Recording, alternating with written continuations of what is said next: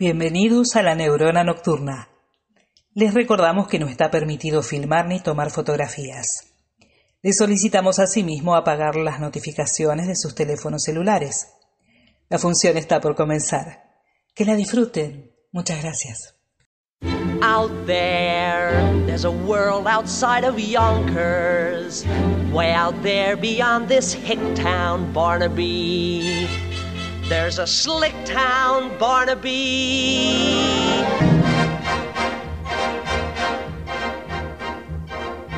Aquí comienza La Neurona Nocturna. Un programa de radio, un podcast, una pausa para hacer sinapsis y conectar con los placeres a través de la música y las ideas. Con ustedes, los artistas.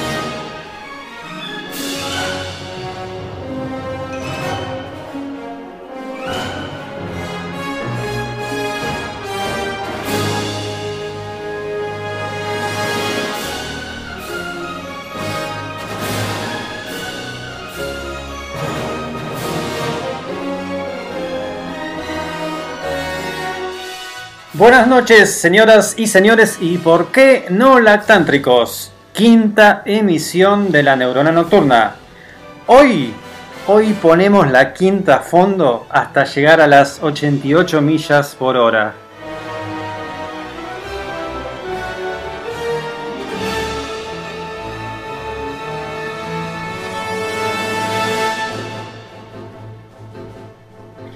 Te vamos a acompañar durante las próximas dos horas haciendo una sinapsis radiofónica sobre música, cine y otras pasiones sin sentido.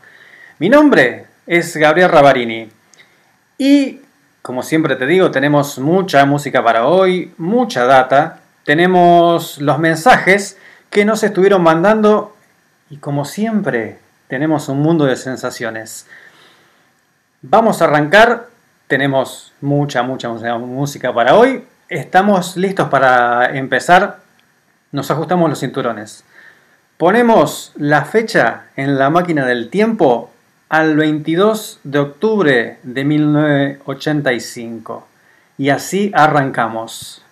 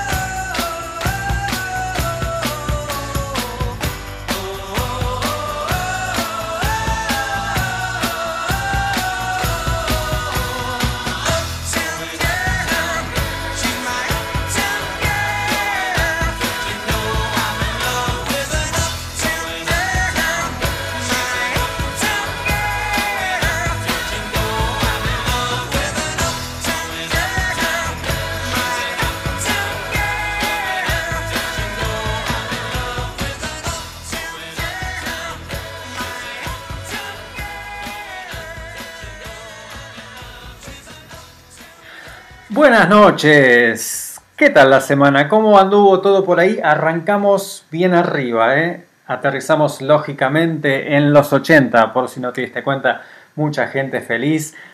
Te, puedo, te podés comunicar con nosotros a través de nuestra página de Facebook, facebook.com barra Radio Bande Retro.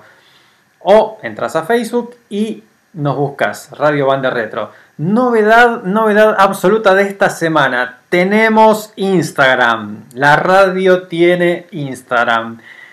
Entonces, igual que antes, instagram.com barra Radio Banda Retro o nos buscas en Radio Banda Retro. ¿Vieron que le dije? Todo llega, todo llega.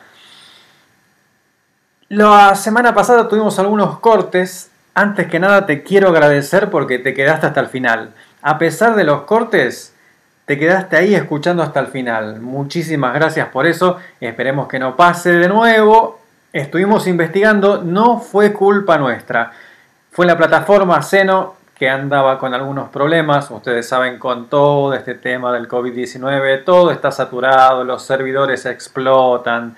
Y bueno, pasó, nos pasó la semana pasada, esperemos que no pase hoy. Si nos pasa, por favor, quedar hasta el final. Nosotros siempre vamos a intentar volver hasta las 10 de la noche. Después de ahí ya nos rendimos. Pero hasta las 10 le vamos a dar para adelante. Escuchamos Take On Me de Aja, banda noruega. Los contrató un AIR de Warner en Londres. AIR era un puesto que existía en las discográficas, todavía sigue existiendo en algunas. Sé que en Argentina, lamentablemente, ese puesto ya no está más en algunas de las argentinas. AIR viene de artistas y repertorios. Era la persona que salía a descubrir bandas. Lo que le pasó a esta persona de AIR de Warner, cuando vio al cantante, dice, es una estrella de cine que canta como Roy Orbison. Increíble, así que urgente los contrató. Eso sí, la historia del tema no fue así tan instantánea, fue un tremendo éxito, pero les a, a les costó dos versiones y tres lanzamientos antes de que se convirtiera en el hit tremendo que fue. fue llegó a ser número 2 en Inglaterra en octubre de 1985. Rompió todo por todos lados, estuvo nominado en, varias categorías. Em, en los MTV Music Awards. esa noche tuvieron 11 nominaciones los AHA y se llevaron 8. Este, este tema y su correspondiente video tuvo, estuvo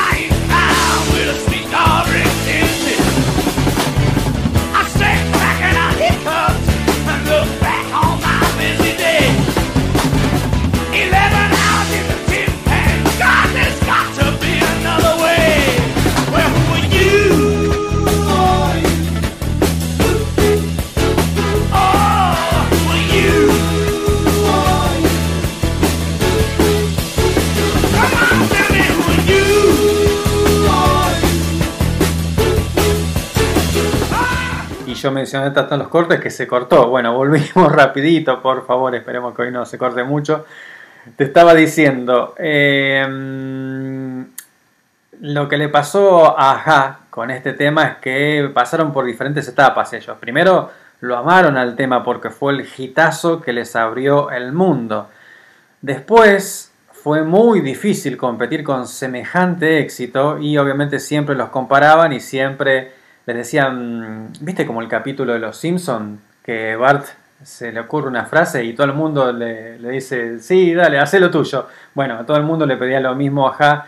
Llegaron al punto de que lo odiaron al tema y después de varios años se amigaron con el tema y dijeron, bueno, sí, fue un hitazo, la verdad que estuvo buenísimo que hayamos podido conseguir eso y hoy por hoy tienen una mejor relación como la que te conté antes, que hay un especial y todo lo demás. Después escuchamos Uptown Girl de Billy Joel. Tremendo, una alegría desbordante. Billy Joel no era para menos. Eh, en el momento en que empezó a componer la canción, que se le ocurrió la primera idea, el tipo estaba de vacaciones en el Caribe, estaba tocando el piano ahí, no un recital, eh, estaba ahí en un hotel tocando el piano y lo estaban escuchando, ahí rodeando el piano, Ellen McPherson, que era su novia, Whitney Houston y Christy Brinkley, que era una modelo de la revista eh, Sports Swimsuit Illustrated. Bueno, imagínense la alegría de Billy Joel. Estaba pasando un momento increíble. Em, y fue un homenaje a, la música que pasamos bastante acá, a los 60. Estuvo inspirado en Frankie Valli y los Four Seasons. Y como muchos otros músicos, Billy Joel decidió ser músico al ver a los Beatles en el Ed Sullivan Show. Tenía 33, 34 años cuando se inspiró para hacer esta canción. Bien, así que vamos a seguir en los 80. Hoy nos quedamos en esta década y seguimos así.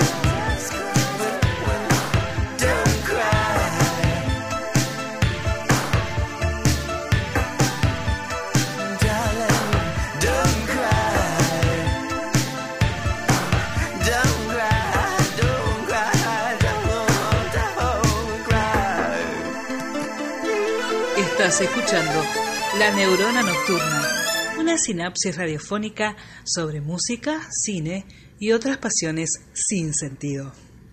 Así es. Y acabamos de escuchar Power of Love, el tema característico de la película Volver al Futuro. Arrancamos con la música de, de la banda de sonido de Alan Silvestri y después escuchamos el tema de Hugh Lewis and the News. Le encargaron a Hugh Lewis que hiciera música para, para esta película y ahí presentó dos temas. Uno fue Power of Love y el otro Back in Time. Back in Time, lógicamente, tenía más sentido por la letra porque estaba mucho más pegada a, a lo que era el guion de la película. Sin embargo, el supervisor musical de la película, Vance Howe, un grosso que venía trabajando desde los 60, trabajó con Shannon Dean, The Association, Fifth Dimension. Dijo, no, no, no, la que va es Power of Love, aunque no tiene nada que ver, obviamente, con, con el guion. Es una canción de amor muy en la onda de Can't Buy Me Love de los Beatles. No por el estilo ni nada por el estilo, sino por la letra película del bien, Volver al Futuro, ¿no? Una trilogía hermosa. Yo me acuerdo que allá por los 80 había salido un box set, se podría decir, no sé si se lo llamaba así en esa época, pero te vendían las tres películas originales en VHS. Sí, amigos, los 80. Desde aquel momento lo quise tener. Recién cuando salió en DVD me lo pude comprar y la gasté. La, vi mil veces. Película que amo. Después escuchamos When Doves Cry de Prince del álbum Purple Rain de 1984. Prince, como siempre, o como muchas veces lo hizo, en esta canción compuso y tocó todos los instrumentos. Todo lo que escuchas ahí, todo Prince. Pertenece a la película, lógicamente, Purple Rain. No sé si te diste cuenta que la canción no tiene bajo. Acordate que siempre te recomiendo que escuches el programa con buenos auriculares, donde vos puedas escuchar bien la música, eh, conectado a un equipo, por Bluetooth, como sea, pero para escuchar sobre todo los bajos. Los bajos se pierden mucho en, radios, en ciertas radios, o, si lo escuchás así del celular. Eh, y si lo estabas escuchando bien y prestaste atención, la canción no tenía bajo. Prince la sacó a último momento. Cuando la terminó de grabar, dijo, estaba segurísimo que este iba a ser un éxito. Fue un éxito, reventó todo, fue el primer número uno que tuvo Prince. Pero ni bien terminó, dijo, esto es un éxito. Y ahí la había grabado con bajo y dijo, se lo voy a sacar. Eh, a último momento, ¿eh? el, productor, la gente que estaba en el estudio dijo, pero ¿te parece? Sí, sí, sí, porque decía nadie se iba a animar a hacer una cosa así. Y la verdad es que no le equivocó, no le pifió en nada porque fue, como les decía, eh, número uno. Estuvo durante bastante tiempo en el número uno, tanto que le impidió a Bruce Springsteen llegar al número uno con Dancing in the Dark de no me acuerdo qué álbum es, pero la cosa es que eh, Bruce Springsteen había metido ese, que fue uno de sus más grandes éxitos en los rankings, y llegó al número 2 y se estancó, se estancó y se estancó. No pudo bajarlo a Prince y como Prince estuvo mucho tiempo, al final después el jefe empezó a caer y bueno, no tuvo la oportunidad. Igualmente, cuando Prince falleció, Springsteen en un recital dijo que él lo admiraba muchísimo, que siempre que podía lo iba a ver y salía con la cabeza destrozada del recital porque le encantaba. Em, otro dato bien ochentoso. Prince usa acá una caja de ritmos recontra conocido para la época. Ese, ese sonido que escuchás que parece batería, no es batería, es una caja de ritmos que se llama LM1. Fue la primera batería programable. La LM1 apareció en 1980 y es característica de la época. La tiene Thriller, Don't You Want Me, Take On Me también la tenía, eh, Radio Gaga de Queen, Part-Time Lover de Stevie Wonder. La creó Roger Lim, que el tipo dijo, cuando le preguntaron, la usó todo el mundo. ¿Cuál fue el que mejor lo usó? Y dijo Prince. Prince porque fue eh, el, uso más creativo que le Lo usó en esta canción y lo usó en 800.000 veces. De esta canción, de When Doves Cry, hay un par de versiones que te recomiendo que la busques. Una es la versión de la película Romeo y Julieta de 1966 con Leonardo DiCaprio y Claire Dance. La otra, la versión de Patti Smith para Lost in Translation, eh, con, Billy, con Bill Murray y Scarlett Johansson. Hablé bastante, ¿verdad? Bueno, sigamos con la música.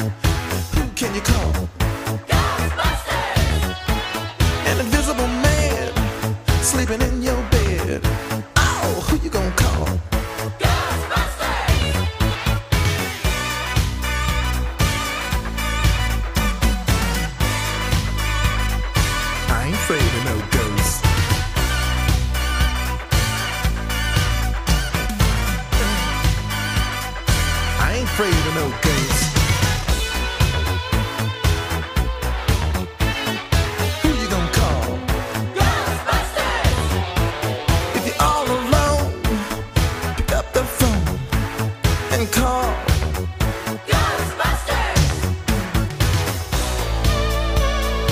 I ain't afraid of no ghosts. I hear it likes the girls.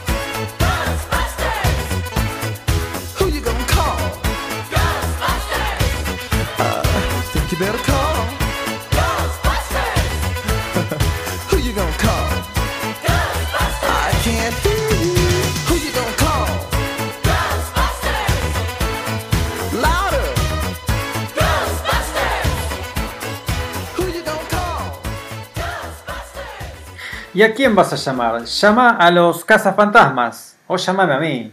No tenemos teléfono aún, pero acordate que te podés comunicar con el programa a través de la página de Facebook de la radio, facebook.com barra Radio Retro o nuestro nuevo canal en Instagram, instagram.com barra Radio Retro o nos buscas directamente a Radio Retro y ahí te aparecemos contentos, felices. Primero escuchamos Everybody Wants to Rule the World, The Tears for Fears.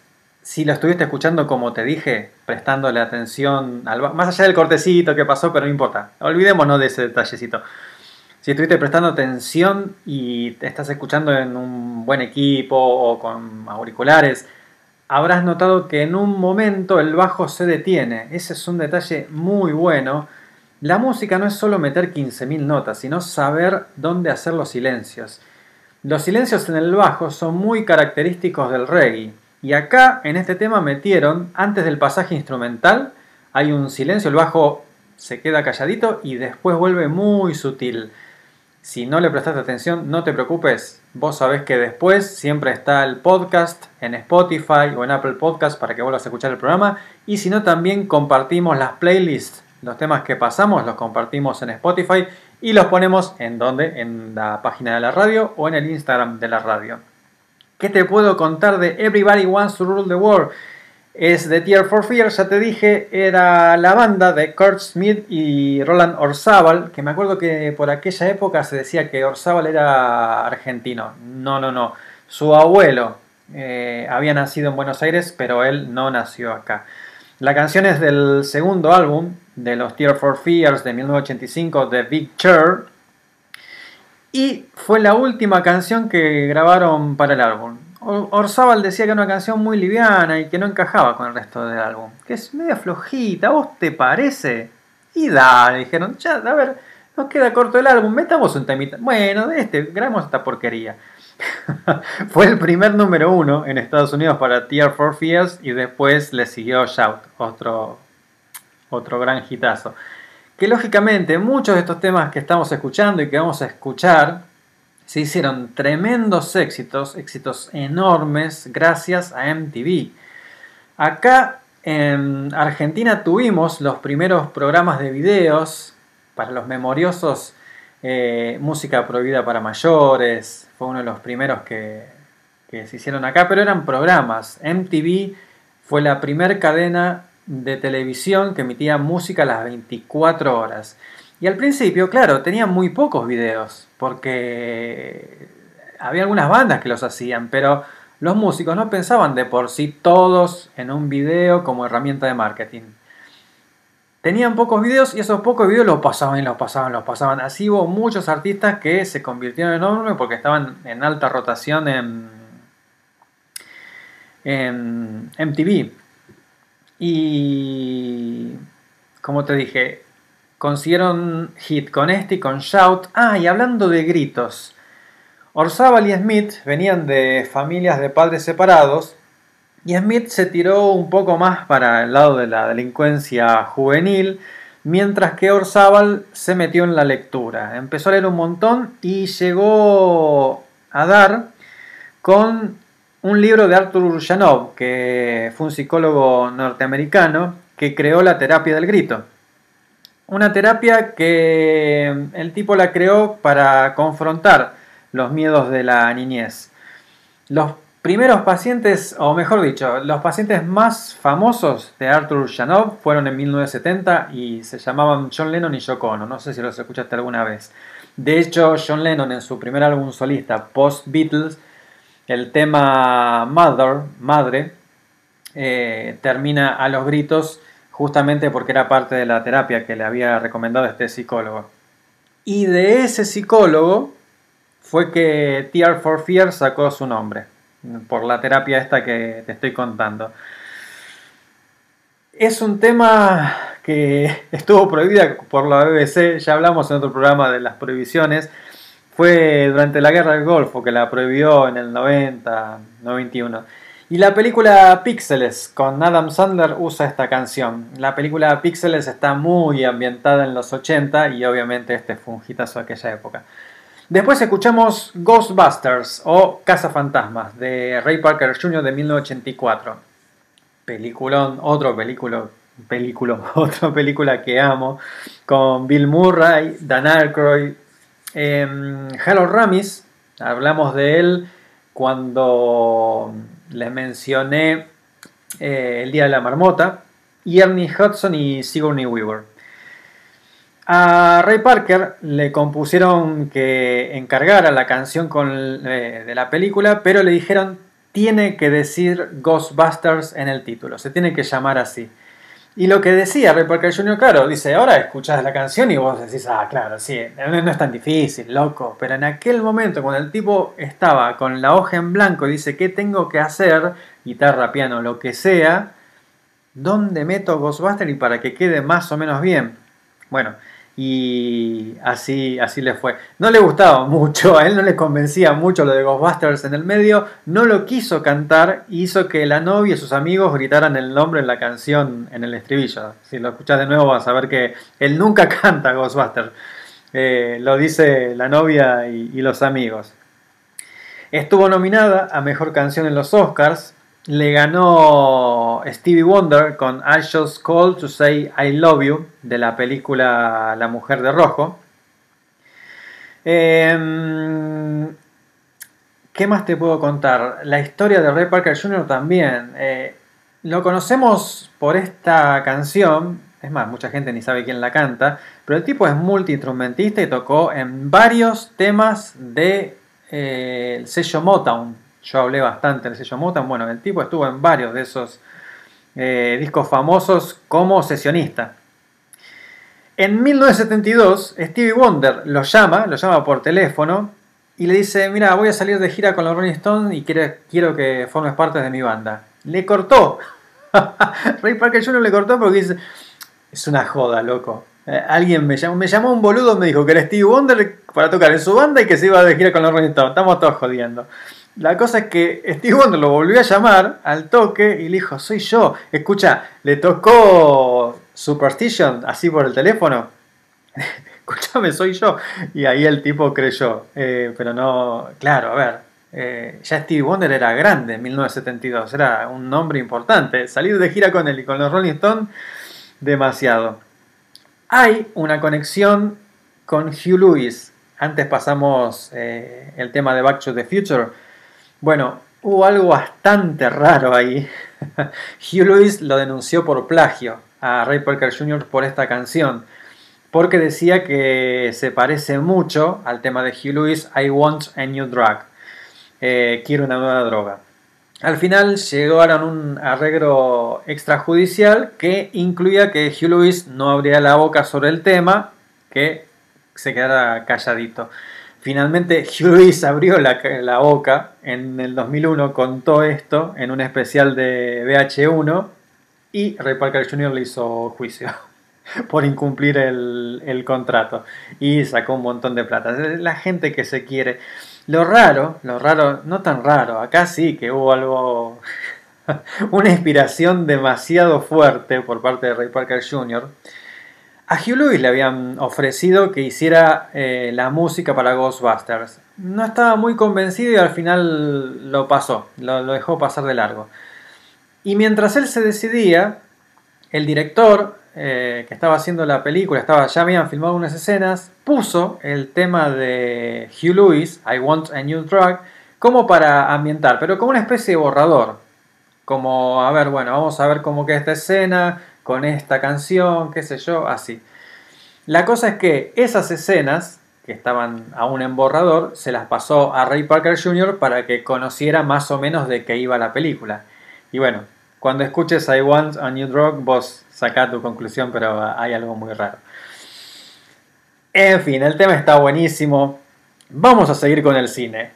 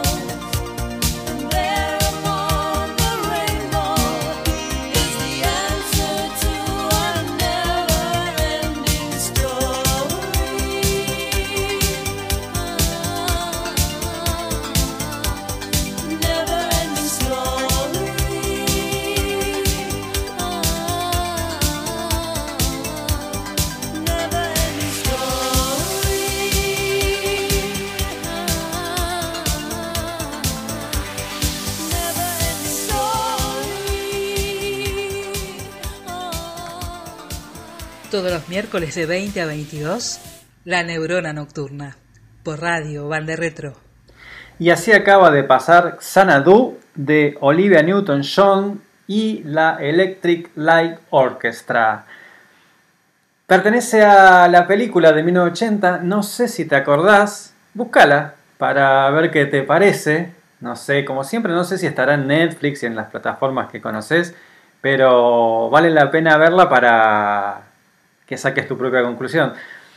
Vas a ver, si, si te pones a, a buscarla por internet, vas a ver que hay muchas opiniones encontradas. La verdad es que la película fue un fracaso total, salió carísima y no rindió para nada en las taquillas. Pero el disco fue un exitazo, una locura de esas que pasan a veces que la película la destrozó la, la crítica. Como te decía, aún hoy vas a encontrar gente que te dice que es una porquería. Es un invento medio raro. Eh, era a principios de los 80 y a alguien se le ocurrió, a ver, dice, Olivia Newton-John acaba de hacer gris. Estaba en la cresta de la ola.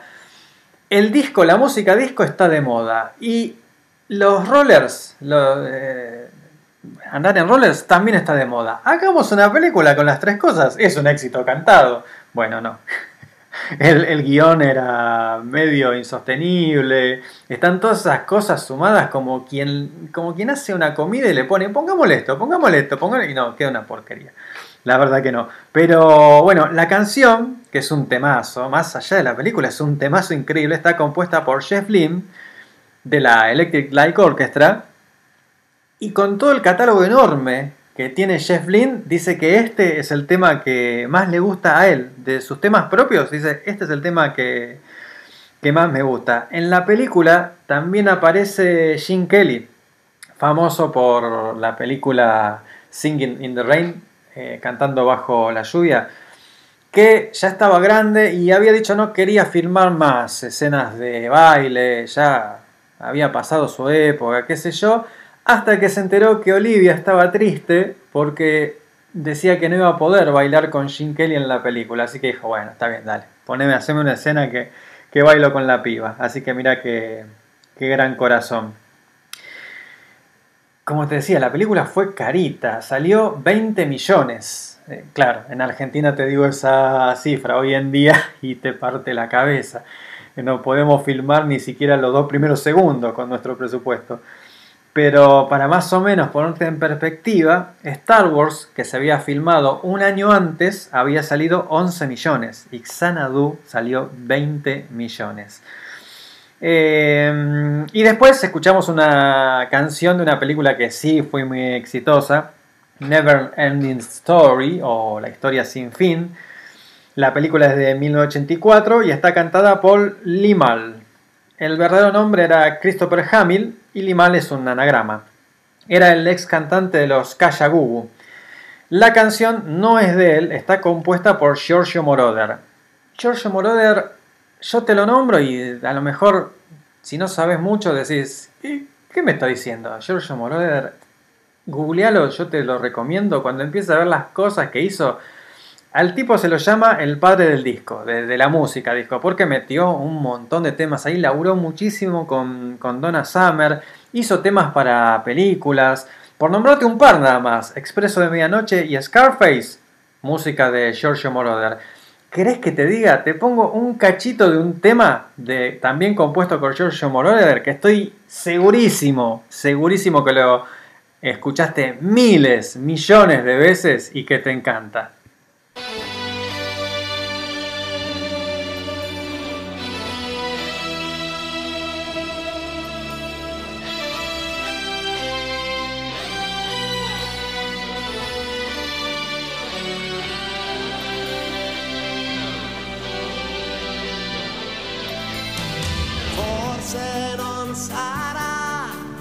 Una canzone, la canción del Mundial de Italia 90. No lo voy a dejar entero esto, pero quería que lo escucharas para que veas. El tipo compuso de todo para todo el mundo.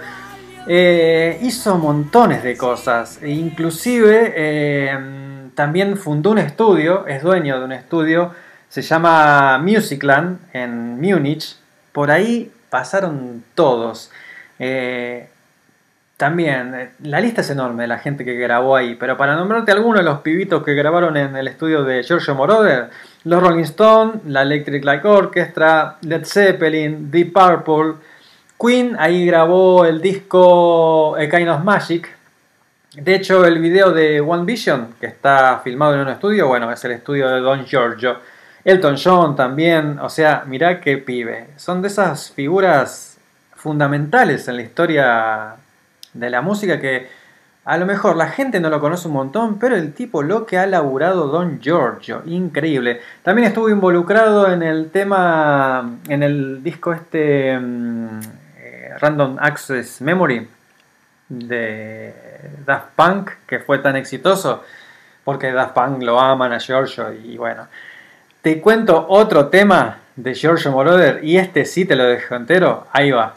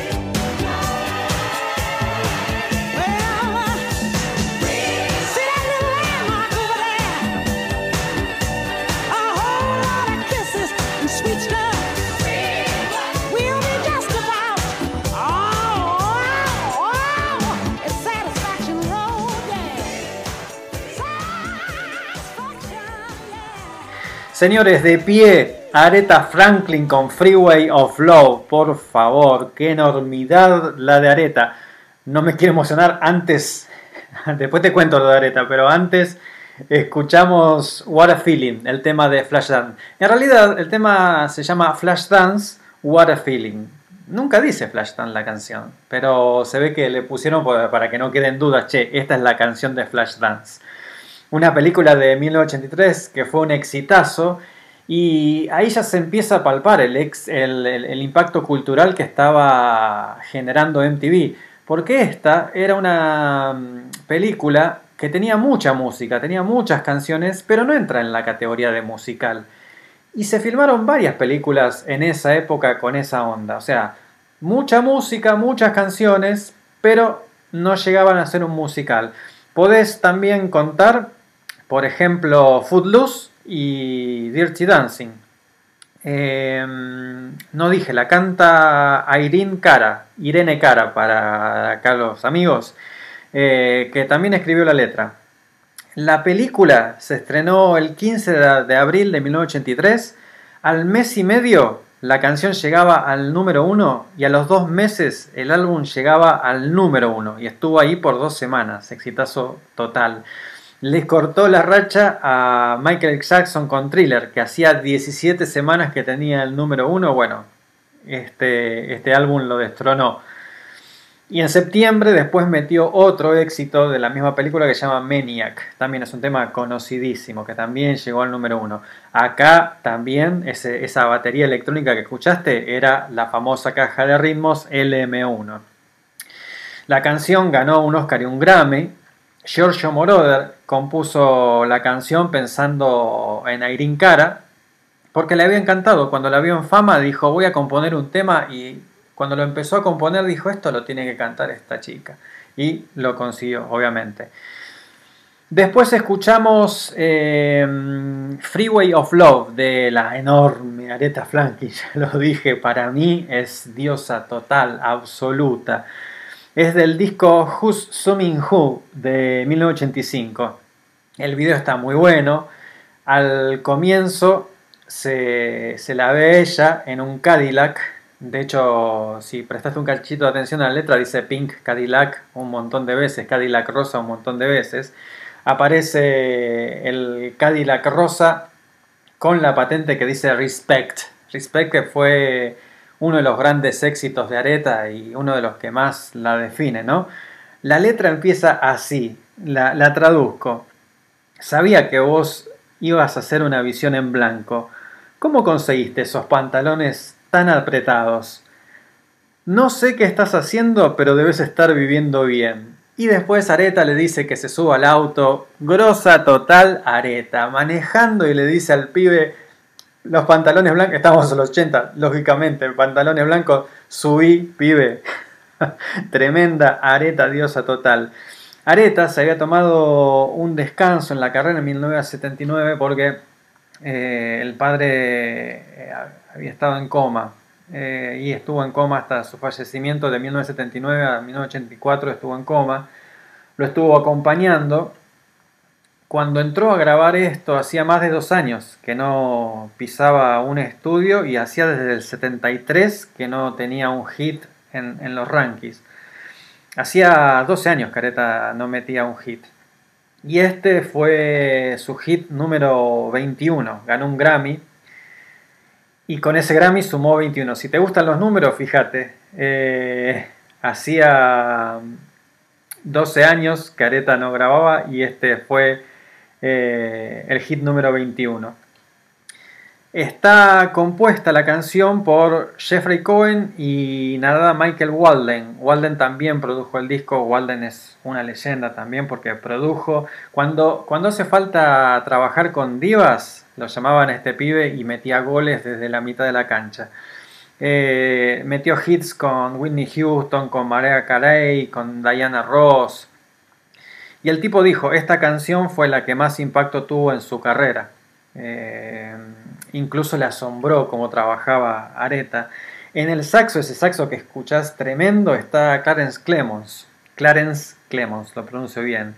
Que es el fue el saxofonista de Bruce Springsteen durante toda su carrera, prácticamente, eh, hasta que falleció Clarence. Y aparece en el video de, de este tema de Areta. Eh, tocó con todo el mundo también Clarence Clement. Tocó con la primera banda solista de Ringo Starr, con Twisted Sister, banda de hard rock de los 80, también tocó ahí. Eh, un tiempo antes de su fallecimiento grabó con Lady Gaga. Una canción para escuchar mientras manejas, claramente. Eh, y eso, hablaba del Cadillac Rosa. Cuando Areta falleció, eh, hubo toda una procesión de autos acompañándola y había como 100 Cadillac Rosa. Grosa total, absoluta Areta. Y si estamos en los 80, creo que llegó el momento de los lentos. I can wait another day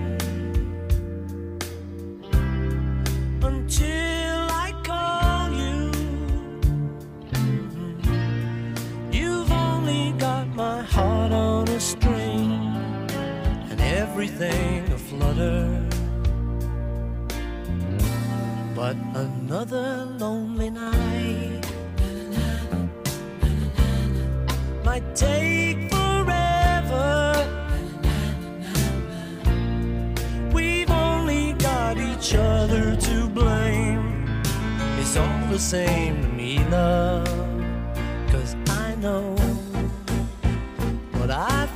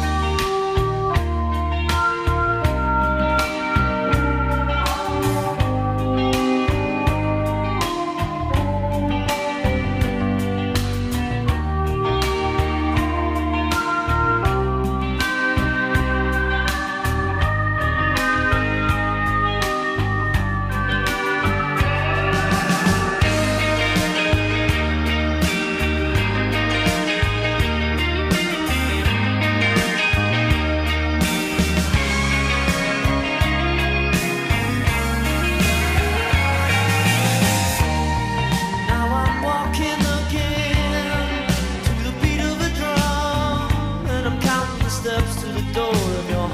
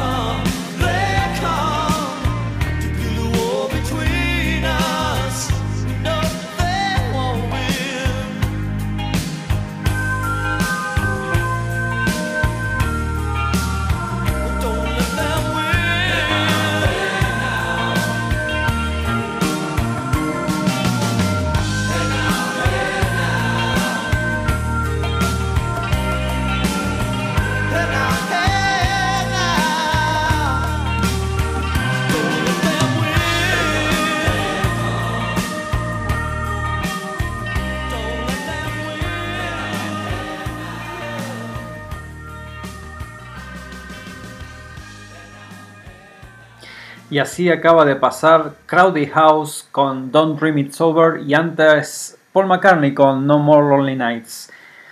Es del álbum de 1984 de Paul, que el álbum para mí está bueno. Es un álbum criticado porque tiene reversiones, tiene muy pocos temas nuevos y tiene reversiones. A mí particularmente me gusta eh, Eleanor Rigby le, compuso como una segunda parte. En ese disco participan Ringo Starr y George Martin, el legendario productor de los Beatles.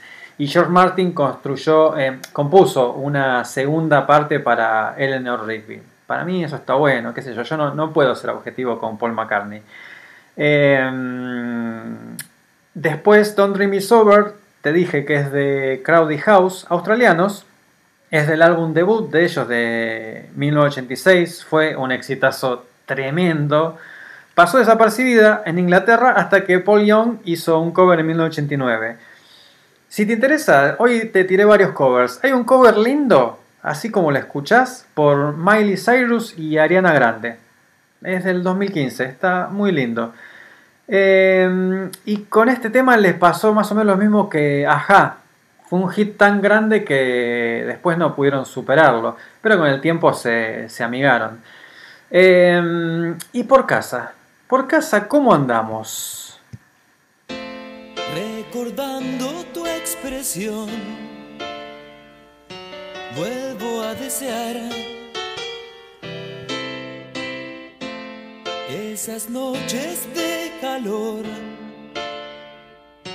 llenas de ansiedad, sufocar.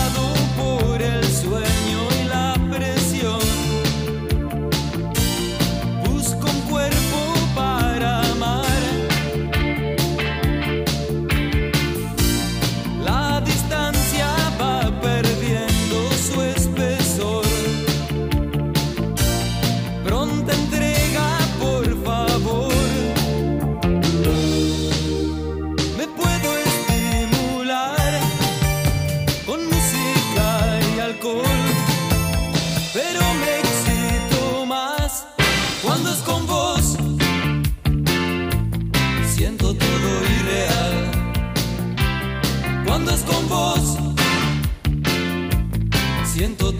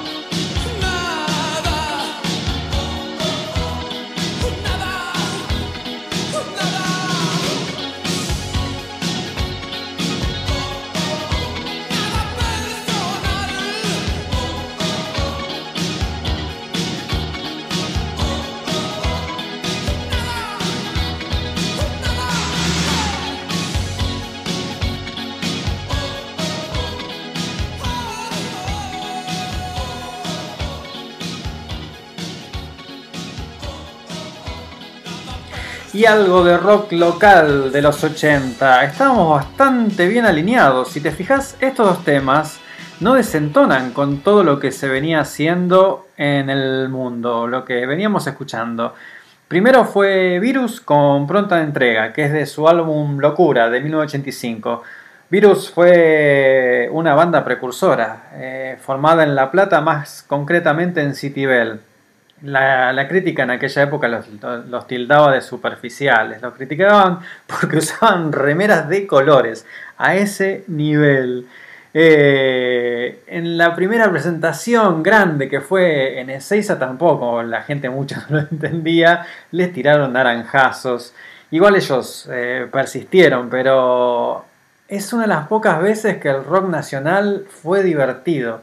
Eh, de hecho, Federico Moura, el líder de, de Virus, produjo el primer álbum de Soda Stereo. Hay una anécdota con eso, no quiero hablar demasiado porque ya estamos medio justo de tiempo, pero te la cuento. El tema que aparece en el primer álbum de Soda Stereo, Trátame Suavemente, Trátame Suavemente, que fue producido todo el disco por Federico Moura, como te decía, lo compuso Daniel Melero y eh, en un principio iba a ser para Virus, pero en un acto de grandeza eh, Federico Moura dijo no, lo vamos a dejar, eh, a estos pibes le hace falta este temita y se los dio. Bueno, y después fue Soda Stereo con Nada Personal, del segundo álbum de ellos, de octubre de 1985 también. Si Martin McFly hubiera caído en Argentina, hubiera escuchado a Soda. La hora que es, y todavía no leí los mensajes, los voy a leer rapidito, a ver. Tenemos, tenemos de todo, tenemos Adriana que nos dice una vez más, aquí tomando sol con la neurona nocturna. Eh, claro, porque ella escucha los podcasts. Acordate que nos puedes escuchar eh, en Spotify y en Apple Podcast. Em, programó Mis Patitas Bailas. Beatriz nos dice que el miércoles pasado fue el cumpleaños de Sandro. Si nos olvidamos, ayer fue el cumpleaños de Jens de Kiss. Em, dos oyentes nos escribieron por el desafío del programa anterior de escuchar un álbum completo, de hacer eh, ese- esa experiencia de escuchar el álbum completo de principio a fin, concentrado como si fuera una película. María de Bariloche dice que siguió nuestra consigna y escuchó el MTV Unplugged de los auténticos decadentes. decadentes. Dice que nunca había escuchado un disco entero de ellos por prejuicio, pero que le encantó. Vamos María, muy bien. Eh, Federico de Lanús dice que eligió escuchar el disco de Traffic por el tema de Cerati. Mucho no le copó, pero le va a dar una segunda oportunidad. Bien, bien ahí. Pasa eso con los discos. Hay veces que un disco no nos mata de primera, dale una segunda oportunidad, una segunda escuchada. Así, así uno va descubriendo cosas que al principio decís, che, mucho, y a la segunda escuchada les descubrís. Eh, ¿Qué más? ¿Qué más tenemos? A ver. eh, ah, tengo un par de mensajes en audio. Se los voy a poner dos o tres. Escuchen. Tenemos este. Che, buenísimo el programa, en serio, lo disfrutamos un montón. Conchis ahora trabaja, así que lo ponemos acá. Mati generalmente duerme, así que el otro día lo escuchamos súper atentos. Buenísimo. Gracias, Marita. Marita, no, esa fue Berito, perdón. Y Berito nos reenvió un mensaje de Marta, la abuela vintage. Vero, eh, mandale un mensaje y decirle que me encantó esa versión de Marta, que es lindísima. Decirle que le agradezco mucho, mucho, que me encantó. Gracias Marta, una más a vos por estar ahí, muchas gracias. Y como en este programa nos están pasando de cosas, la verdad está buenísimo lo que se está generando. Un amigo que yo también lo mencioné, eh, nos escribió en uno de los primeros programas, Cristian es un argentino que está viviendo en España, nos mandó esto, escuchen qué maravilla. Os diré de qué trata Like a Virgin. De una chica que se enamora de un tío con una polla enorme. Esta es la primera frase que escuchamos en la primera película de Tarantino, en un personaje incluso interpretado por él mismo, lo cual es toda una declaración de intenciones de lo que sería él como director de Aquí Más. Eh, los comienzos en el cine son importantísimos y Tarantino les da muchísima importancia. Hace poco empezó este programa y yo quiero enganchar con los comienzos.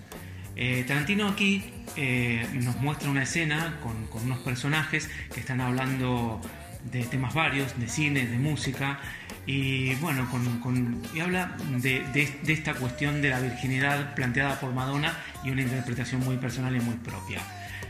Ya sabemos que Tarantino es un director que le da mucha importancia a los comienzos. Hemos visto Pulp Fiction con ese comienzo en el, bar de carretera y después la, la escena de los universitarios. También hemos visto en Kill Bill un, un comienzo interesante, generalmente una pantalla negra, una pantalla negra donde leemos la venganza es un plato que se sirve mejor frío y un segundo después aparece la frase antiguo proverbio Klingon. O sea, personajes de ficción, los que dicen esta frase, eh, de Star Trek, del universo Star Trek. Entonces nos está planteando, a ver, ¿qué te voy a mostrar ahora?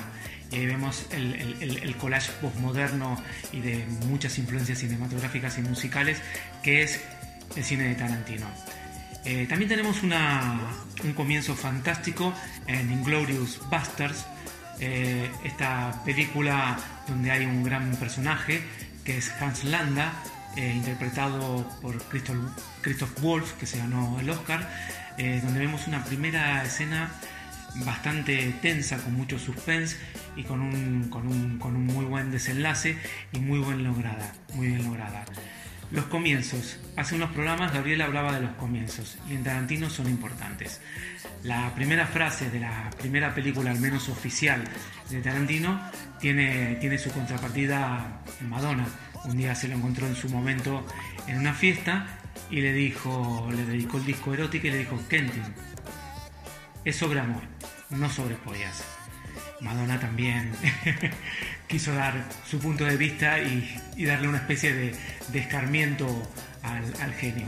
Recordemos que Tarantino es prácticamente un genio, tiene un, un cociente intelectual de 160, que es el mismo cociente intelectual que tenía Stephen Hopkins, por ejemplo.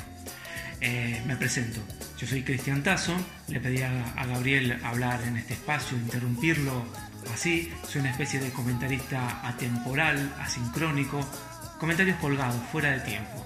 Eh, si quieren leer algo mío, pueden leerlo en tazoinmotion.com y quizá más adelante vuelva a interrumpirlo a Gabriel y nos volvamos a encontrar por aquí.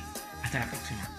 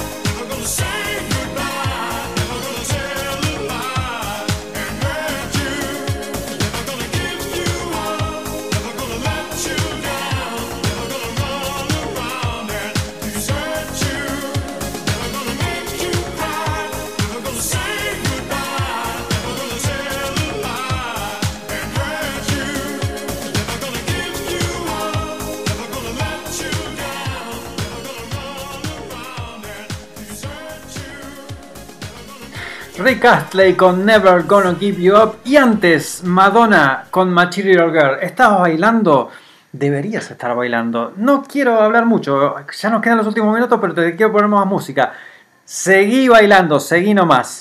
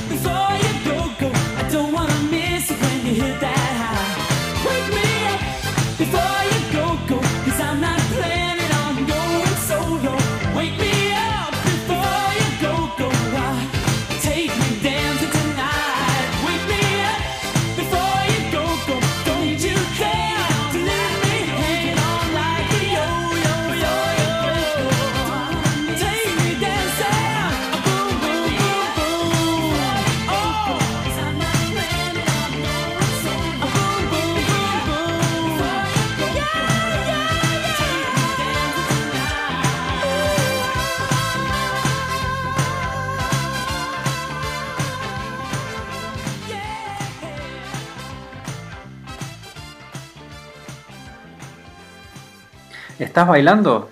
Decime que sí, aunque sea si no moviendo la patita como hacía Adriana. Solo me metí para decir tres palabras. Beetlejuice, Beetlejuice, Beetlejuice.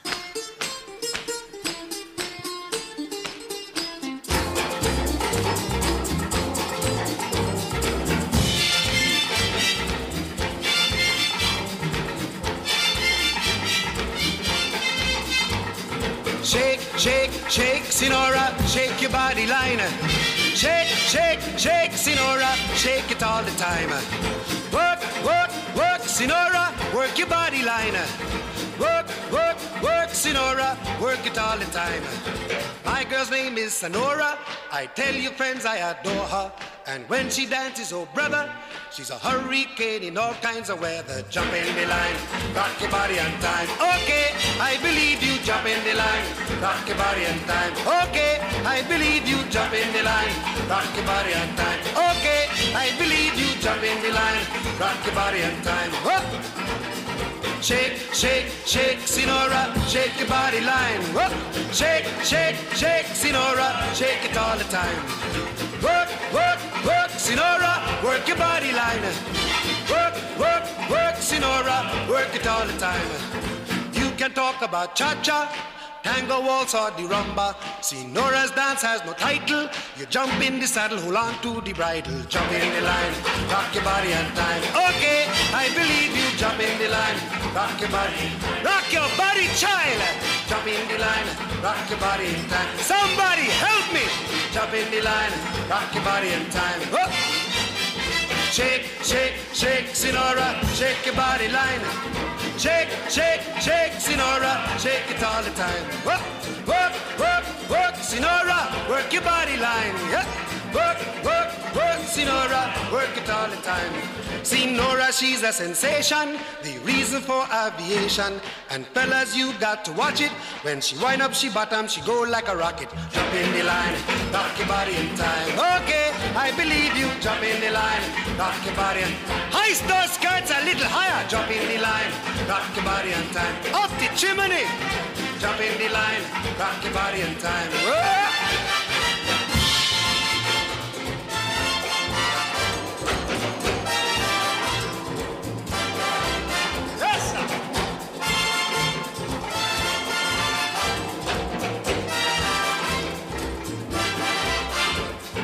Shake, shake, shake, Sinora. Shake your body line. Work, work, work, Sinora. Work it all the time. Dance, dance, dance, Sinora. Dance it all the time. Work, work, work, Sinora. Work it all the time. Sinora dances calypso. Left to right is the tempo. And when she gets the sensation, she go up in the air, come down in slow motion. Jump in the line, rock your body in time. Okay, I believe you. Jump in the line, rock your body in time. Somebody help me. Jump in the line, rock your body in time. Okay, I believe you. Jump in the line, rock your body in time. Oh. Shake, shake, shake, Sinora, shake your body line. Shake, shake, shake, shake it all the time. Work, work, work.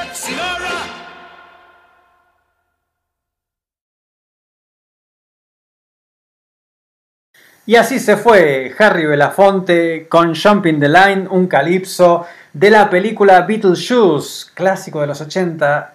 Por eso dije Beetlejuice antes. ¿Te acordás? ¿No la viste? Buscala por favor, está buenísima. Se fue Harry Belafonte, nos vamos nosotros. Cerramos, ya nos estamos un poquito pasaditos de la hora.